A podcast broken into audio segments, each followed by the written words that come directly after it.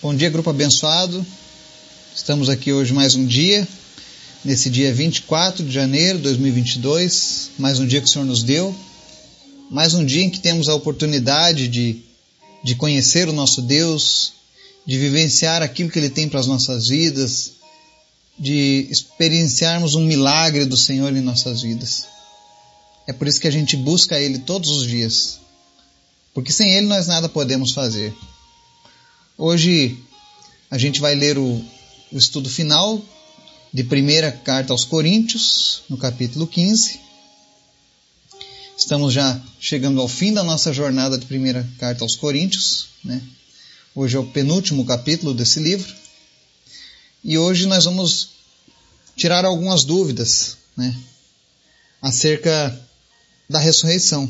Nós falamos ontem sobre a esperança da ressurreição e hoje falaremos alguns aspectos sobre como será a ressurreição dos corpos. Eu sei que muitas pessoas têm dúvidas com relação a isso. E já vi as pessoas falarem muita coisa, tipo quando alguém morre vira uma estrelinha, vira anjo, né? O que, que a Bíblia fala mesmo acerca disso? Né? Vamos colocar o misticismo de lado e substituir ele por solidez da palavra de Deus. Solidez essa que que nos leva um dia a morar com Ele lá nos céus. Amém? Então eu creio que vai ser bem interessante conhecer um pouco mais da palavra de Deus. Mas antes da gente começar o estudo de hoje, quero pedir a você que esteja orando, intercedendo pelas pessoas da nossa lista. Quero pedir uma oração especial pela vida do seu Justino, que está com a saúde bem debilitada. Ele é meu sogro e está precisando de uma visitação do Senhor. Então estejam orando por ele.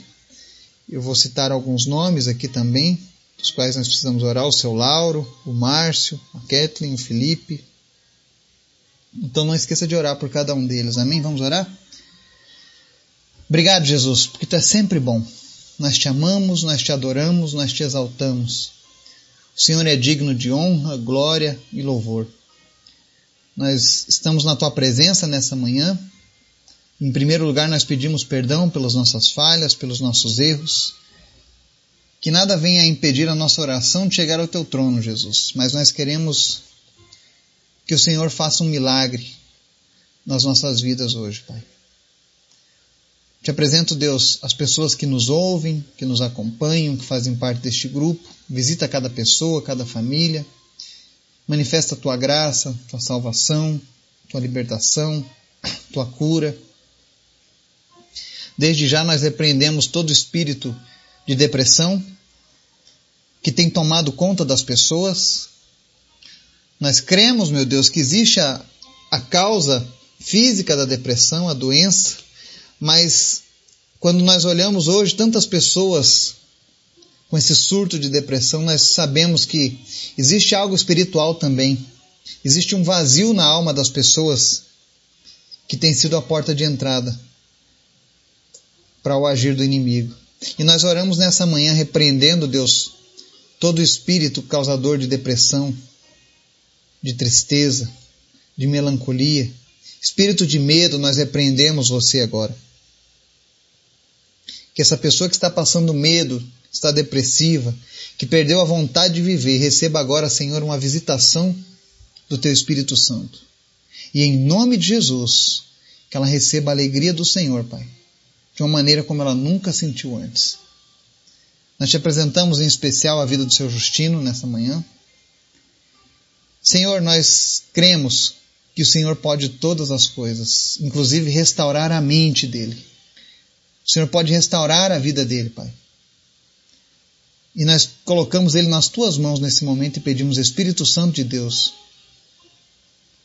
transforma, Senhor, o cérebro dele, Transforma, Deus, a mente dele.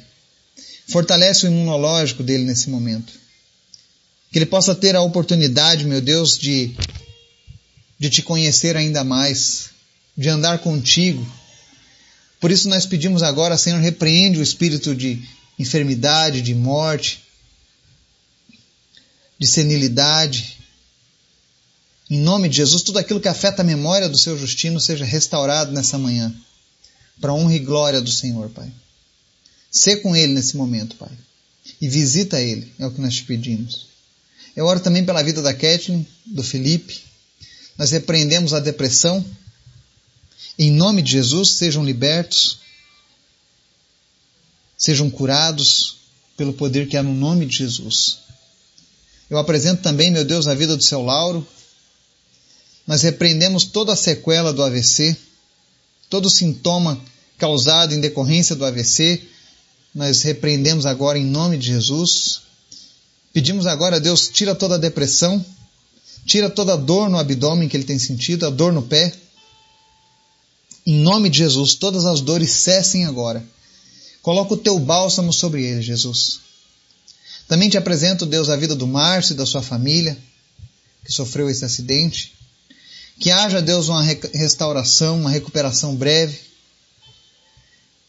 Nós pedimos agora a Jesus, visita ele agora, fortalece os seus pulmões, repreende, Deus, toda a pneumonia e providencia, Deus, recursos para essas famílias que têm lutado com seus enfermos. Para que não faltem recursos financeiros, Pai. Até que o Senhor faça o teu milagre, seja por conta dos médicos ou por conta do teu agir sobrenatural. Visita essas famílias, Pai. Em nome de Jesus. Deus, nós confiamos em Ti, porque somente em Ti está o nosso socorro. Te agradecemos por tudo, te pedimos um dia na Tua presença, mas em especial te pedimos, Espírito Santo de Deus, fala conosco e nos ensina nessa manhã. Tira as nossas dúvidas, fortalece a nossa fé, em nome de Jesus que nós oramos. Amém. 1 Coríntios 15, nós vamos ler hoje os versos finais, do 35 ao 58, que dizem assim. Mas alguém pode perguntar: como ressuscitam os mortos? Com que espécie de corpo virão? Insensato. O que você semeia não nasce a não ser que morra. Quando você semeia, não semeia o corpo que virá a ser, mas apenas uma simples semente, como de trigo ou de alguma outra coisa. Mas Deus lhe dá um corpo como determinou, e a cada espécie de semente dá seu corpo apropriado. Nem toda a carne é a mesma. Os homens têm uma espécie de carne, os animais têm outra, as aves outra, os peixes outra. Há corpos celestes e há também corpos terrestres, mas o esplendor dos corpos celestes é um e o dos corpos terrestres é outro. Um é o esplendor do sol, outro da lua e outro das estrelas, e as estrelas diferem em esplendor umas das outras. Assim será com a ressurreição dos mortos. O corpo que é semeado é perecível e ressuscita imperecível. Se há corpo natural, há também corpo espiritual. É semeado em desonra e ressuscita em glória. É semeado em fraqueza e ressuscita em poder. É semeado um corpo natural e ressuscita um corpo espiritual. Assim está escrito. O primeiro homem, Adão, tornou-se um ser vivente. O último Adão, espírito vivificante. Não foi o espiritual que veio antes, mas o natural. Depois dele, o espiritual. O primeiro homem era o pó da terra, o segundo homem dos céus. Os que são da terra são semelhantes ao homem terreno, os que são dos céus ao homem celestial. Assim como tivemos a imagem do homem terreno, teremos também a imagem do homem celestial. Irmãos, eu declaro a vocês que carne e sangue não podem herdar o reino de Deus, nem o que é perecível pode herdar o imperecível. Eis que eu digo um mistério. Nem todos dormiremos, mas todos seremos transformados. No momento, num abrir e fechar de olhos, ao som da última trombeta.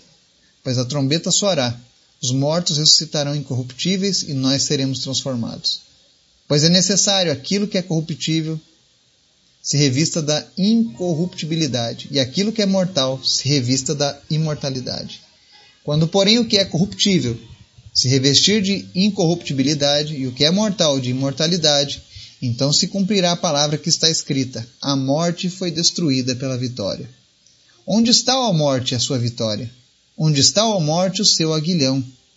O aguilhão da morte é o pecado, e a força do pecado é a lei. Mas graças a Deus que nos dá a vitória por meio de nosso Senhor Jesus Cristo. Portanto, meus amados irmãos, mantenham-se firmes e que nada os abale, sejam sempre dedicados à obra do Senhor, pois vocês sabem que no Senhor o trabalho de vocês não será inútil. Amém? Hoje nós vemos Paulo encerrando o seu estudo sobre os fatos acerca da ressurreição. E ele começa tirando uma dúvida muito comum de todos. como serão esses corpos ressurretos? Eu já vi pessoas dizendo, ah, a Bíblia não diz nada, mas está aqui 1 Coríntios 15 para nos explicar. E ele começa traçando um paralelo sobre esse nosso corpo ser uma espécie de semente, ele ainda não é o projeto final. Assim como uma semente, quando você semeia, por exemplo, o trigo ou o milho, ele não é o milho todo, ele é apenas uma fração. Mas ele cresce e se torna naquela, naquele espécime. Da mesma maneira é o nosso corpo. Ele hoje é corruptível, ele hoje é cheio de problemas, mas ele será como uma semente.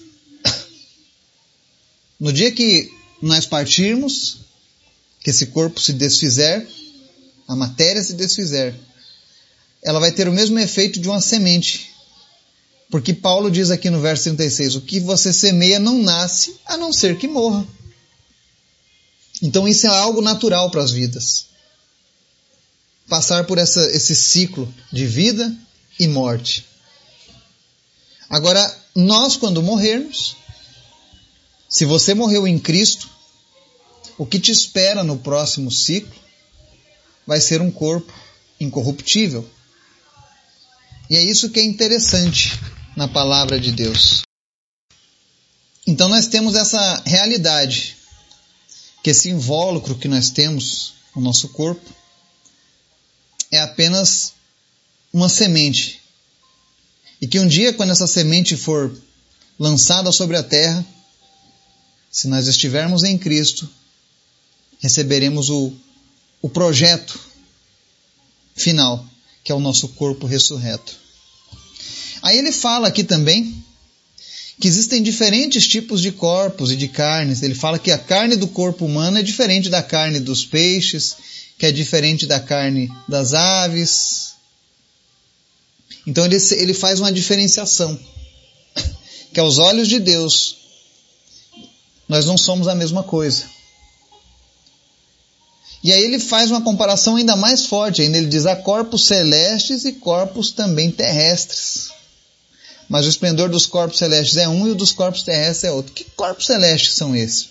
São os seres celestiais os anjos, arcanjos, querubins, serafins, os seres viventes que nós estudamos lá em Apocalipse. Então esses são os corpos celestes. Ele não está se referindo aqui a corpos celestes como os astros, tá? Porque no verso 41, no verso seguinte, ele fala acerca dos astros, do sol, da lua, das estrelas e da diferença de esplendor. Mas ele está dizendo aqui que existe diferença entre os corpos terrestres, que são os nossos, e os corpos celestiais. Tá? Mais à frente, verso 45, ele diz assim, aliás, do 42 a 44, ele nos dá a explicação completa de como vai ser essa ressurreição dos corpos. Aí ele diz assim: o, que é, o corpo que é semeado perecível vai ressuscitar imperecível. Se há corpo natural, há também um corpo espiritual. Ou seja, o que foi semeado em desonra vai ressuscitar em glória, e o que foi semeado em fraqueza vai ressuscitar em poder. É semeado um corpo natural e ressuscita um corpo espiritual. Quando ele diz aqui do corpo espiritual, não significa que nós vamos ser um, umas almas penadas, uns espíritos, tá? Ele diz que o corpo espiritual, na verdade, é o corpo aprimorado. Vai ser um corpo semelhante ao de Jesus. Acho que a única diferença do nosso corpo ressurreto para o corpo de Jesus é que o nosso corpo não terá as marcas dos cravos. Mas no restante o nosso corpo será um corpo glorificado, assim como o dele. Vai ser um corpo com carne e ossos também. A diferença desse corpo é que esse corpo não será mais perecível. Ele não vai ser algo fraco, sujeito a doenças, por exemplo porque não haverão mais doenças, não haverão mais fraquezas. E aqui é interessante que Paulo diz assim: que esse corpo é semeado perecível, desonrado, fraco, né? Por quê? Porque o pecado ele castigou o nosso corpo. Nós sofremos, nós passamos angústias, nós passamos tristezas, nós enfrentamos enfermidades com esse corpo. E é por isso que ele fala que esses corpos foram semeados assim. Mas a esperança que nós temos é que quando nós ressuscitarmos, esse novo corpo não terá nenhum desses problemas. É por isso que Deus é tão bom. Nos versos 45 ele diz assim: Assim está escrito: O primeiro homem, Adão, tornou-se um ser vivente. O último, Adão, espírito vivificante. Olha a diferença. Quando Deus criou Adão, fez dele um ser vivo. Mas quando Deus trouxe Jesus à terra, que ele fez o seu sacrifício, ao invés de ser apenas um ser vivo, ele se tornou um ser que traz vida. Constantemente, é isso que significa vivificante. Então, Jesus está deixando bem claro qual é o seu papel na regeneração do homem. E que por isso que é importante que você entregue a sua vida para Jesus.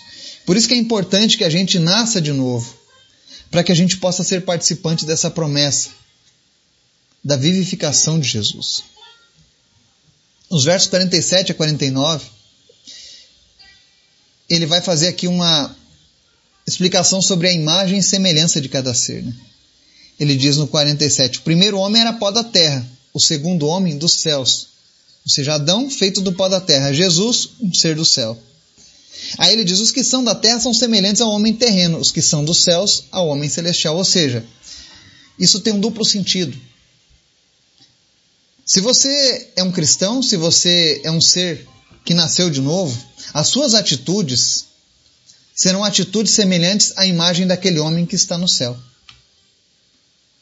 Mas se você se diz um cristão e essa conduta ainda é uma conduta como a do Adão, a de pecar, desobedecer, ter o seu egoísmo, você está sendo ainda a imagem e semelhança de um ser da terra. E é interessante que ele faz essa comparativo sobre imagem terrena, imagem celestial, porque ele diz: olha, assim como nós tivemos uma imagem terrena, nós teremos uma imagem celestial, ou seja, aqueles que se converterem, aqueles que mudarem, aqueles que aceitarem o perdão e a regeneração de Cristo, vão ter a imagem celestial sobre eles. Vão ser parecidos com Jesus. Aí tem pessoas que dizem assim: ah, Fulano morreu, virou uma estrelinha, virou um anjo. Não, nós não viraremos anjos. Nós não viraremos estrelas. Mas nós receberemos um corpo glorificado. Será um corpo nós não seremos uns fantasmas, tá? Seremos um corpo, porém um corpo imortal. Nós seremos revestidos da imortalidade. Eu, vejo muitas vezes as pessoas falando sobre isso, né? Ah, nós vamos ser igual aos anjos. Né? Mas não seremos anjos. Seremos parecidos porque teremos corpos celestiais. São bem diferentes dos corpos terrestres. Mas não seremos anjos. Ninguém se transforma em anjo depois que morre tá? Isso não existe, não existe nenhuma base bíblica para essa crença de ah, a pessoa morreu e virou um anjinho. Não. Por melhor que tenha sido, se foi uma criança, por exemplo, que partiu, o que a Bíblia fala é que as crianças têm a salvação garantida. Tá? Mas passou da fase da inocência, precisa aceitar Jesus, precisa ser revestida do espiritual. E por que, que a gente fala isso? Que no verso 50 tem uma frase que Paulo diz assim: Irmãos, eu declaro a vocês que carne e sangue não podem herdar o reino de Deus, nem o que é perecível pode herdar o que é imperecível. E já surgiu bases para que muitas pessoas dissessem que esse corpo seria não seria de carne, esse corpo ressurreto. Mas quando você lê a Bíblia, você vai ver lá em Mateus 16, 17, quando Paulo revela que Jesus é o Filho de o Cristo, o Filho do Deus vivo, Jesus diz: Não foi carne e sangue que te revelaram. Ou seja, quando eles usam essa expressão carne e sangue, está dizendo que a única forma de você morar eternamente com Deus é tendo o seu corpo revitalizado pelo Espírito Santo de Deus. Então, quando ele diz aqui carne e sangue não podem herdar o reino de Deus, é pessoas que não entregaram suas vidas para Deus, que não receberam a regeneração do Espírito Santo através do perdão de Jesus. Essas pessoas não herdarão o reino de Deus. E eu posso falar isso com toda segurança. E quem estiver ouvindo, não se sinta ofendido. Se você ainda não entregou a sua vida a Jesus, Essa palavra é um alerta. Ela é uma advertência do Senhor. Entregue a sua vida para Jesus enquanto há tempo. Porque nós só temos essa chance enquanto vivos. Depois de mortos não haverá como. A Bíblia não fala nada e nem dá nenhuma esperança após a morte para você se converter. A conversão é enquanto vivo. vivo. Esse texto eu acho muito especial e ontem eu estava refletindo sobre isso. Nós temos tantas pessoas que nós amamos, pessoas que que o nosso desejo é que elas passem a eternidade junto conosco ao lado de Deus. Mas que muitas vezes essas pessoas rejeitam a palavra de Deus, rejeitam os projetos de Deus, seja porque elas têm a sua própria religião, e muitas vezes essa religião te ensina errado, e você não quer reconhecer que esteve errado por tantos anos. Entenda que eu estou falando isso não como alguém que quer criticar, mas alguém que ama. E amar é falar a verdade. Todos os dias eu oro para que Deus alcance os meus amigos, os meus familiares, as pessoas que nos ouvem. Porque se alguma dessas pessoas partir antes de mim, eu gostaria muito de, no enterro dessa pessoa, de no velório dessa pessoa, poder dizer com toda a segurança que essa pessoa está com Cristo. Que agora a dor passou que agora não haverá mais sofrimento para essa pessoa. E a única forma da gente poder fazer tal afirmação é quando essas pessoas entregam a vida para Jesus. Eu sei que algumas pessoas ao ouvirem isso vão dizer: Nossa, que palavra dura. Você não tem sentimentos? Eu tenho sentimentos. Especialmente por aqueles que estão aqui vivos e que estão tendo a chance de ouvir essa mensagem. No final não vai ser uma questão de eu estava certo e você estava errado. Não vai ser uma questão de minha religião é mais certa do que as outras, não. Mas no final o que vai valer a pena é a certeza da salvação dada por Jesus. Ou você tem essa certeza ou você não tem. E antes que diga, ah, mas fulano era bom, o inferno estará cheio de pessoas boas. O inferno estará cheio de pessoas honestas. O inferno estará cheio de pessoas que fizeram boas obras.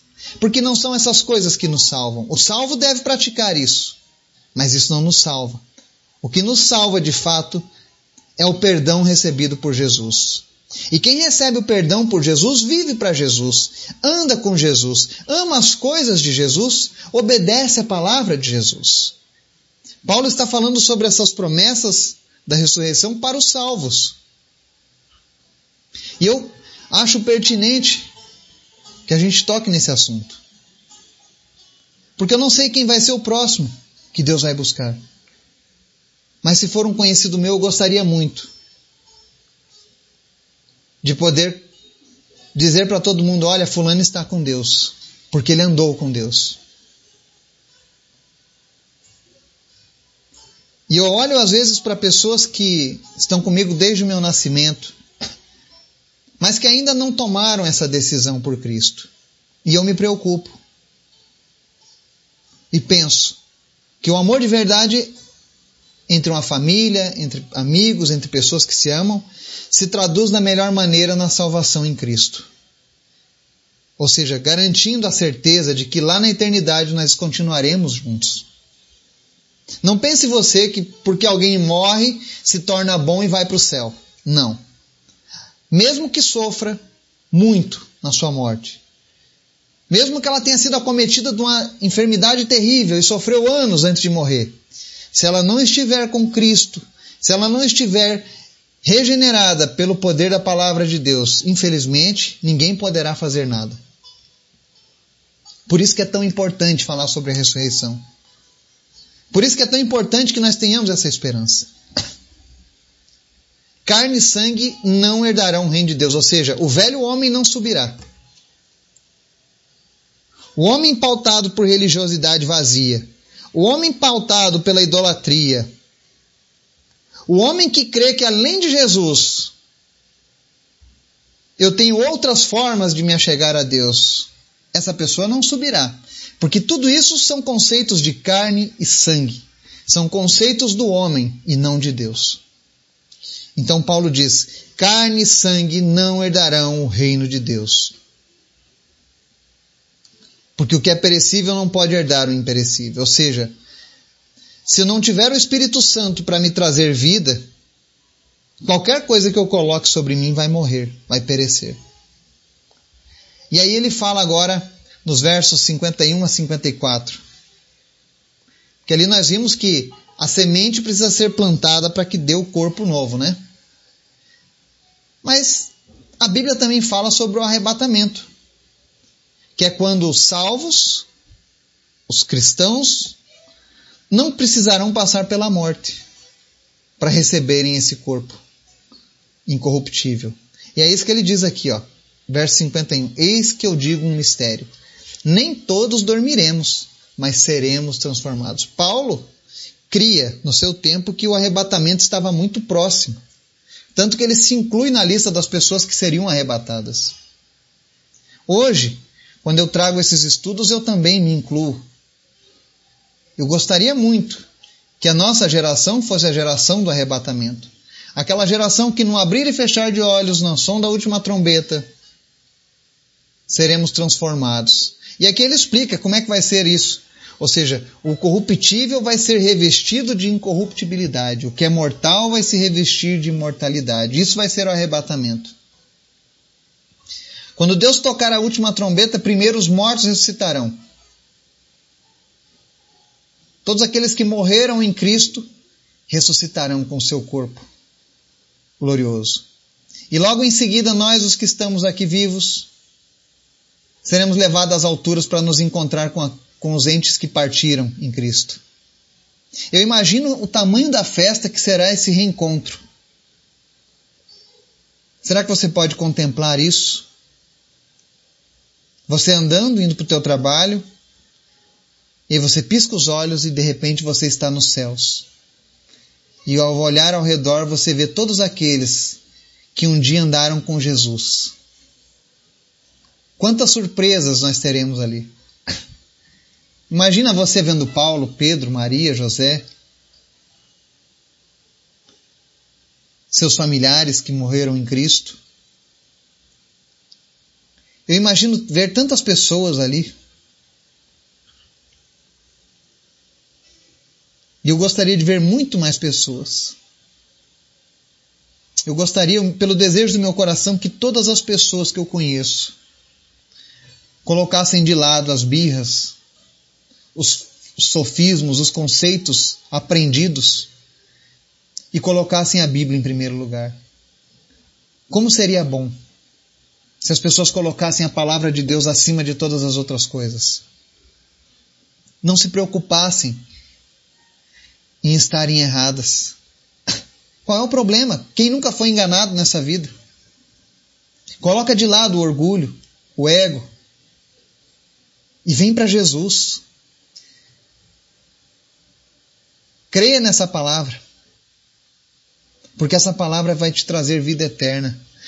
E quando você crer nessa palavra, ajude outros a conhecerem essa palavra. É isso que eu tenho feito desde o dia em que eu conheci Jesus. O poder da graça dele foi tão grande na minha vida que eu, eu, eu seria o homem mais egoísta desse mundo se eu não tivesse usando esse canal para falar de salvação com você. Porque o meu desejo é que você seja alcançado. E que juntos a gente possa passar a eternidade ao lado do nosso Deus. E nós temos essa esperança de não ter que passar pela dor da morte, que é o arrebatamento. E aí nos versos 55 a 57, Paulo encerrando diz o seguinte: A morte foi destruída pela vitória. Onde está a morte a sua vitória? Onde está a morte o seu aguilhão? O aguilhão da morte é o pecado e a força do pecado é a lei. Haverá um dia em que a morte será derrotada de uma vez por todas. E aqui Paulo deixa claro que a morte só existe por causa do pecado. E o pecado tem força por causa da desobediência, que é a, a quebra da lei. E Jesus é o único que pode nos dar a força para vencer o pecado. E quando nós vencermos o pecado, a morte não terá mais poder sobre as nossas vidas. A segunda morte não terá efeito sobre eu e você. Porque a nossa vitória vem através do Senhor Jesus. E a Bíblia diz que não há outro nome no qual importa que sejamos salvos. Por melhores que tenham sido outros personagens ao longo da história, a única pessoa que pode me salvar e salvar você é Jesus Cristo. E aí eu encerro esse, essa leitura de hoje lendo esse verso 58. E eu gostaria que você ouvisse com teu coração esse verso. Eu peço agora que o Espírito Santo de Deus visite você que está ouvindo essa mensagem e que ele venha amplificar o poder dessas palavras no seu coração e na sua mente.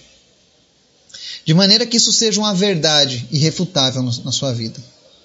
E o texto do verso 58 diz assim: e essa leitura, eu tenho certeza que quando Paulo escreveu isso, movido pelo Espírito Santo, com toda certeza, o Espírito Santo estava contemplando a dona Dalci, o Carlos, o Gabriel, o Adalvo, o Eduardo, a Marta, a Joana, Juliana, Camila, enfim, todas as pessoas que estão ouvindo essa mensagem agora. O Espírito Santo estava pensando em cada um de nós. E aí ele diz: Portanto, meus amados irmãos, mantenham-se firmes e que nada os abale. Sejam sempre dedicados à obra do Senhor, pois vocês sabem que no Senhor o trabalho de vocês não será inútil. Amém? Nada do que nós fizermos com a intenção de servir a Deus será inútil. Então não deixe que nada venha abalar a sua fé. Não deixe que a enfermidade abale a sua confiança em Deus. Não deixe que a pandemia abale a sua confiança em Deus. Não deixe que as religiões abalem a sua confiança em Deus. Mas continue se dedicando ao Senhor e à sua obra. Que com certeza haverá uma recompensa gloriosa. Que Deus nos abençoe. Em nome de Jesus. Amém.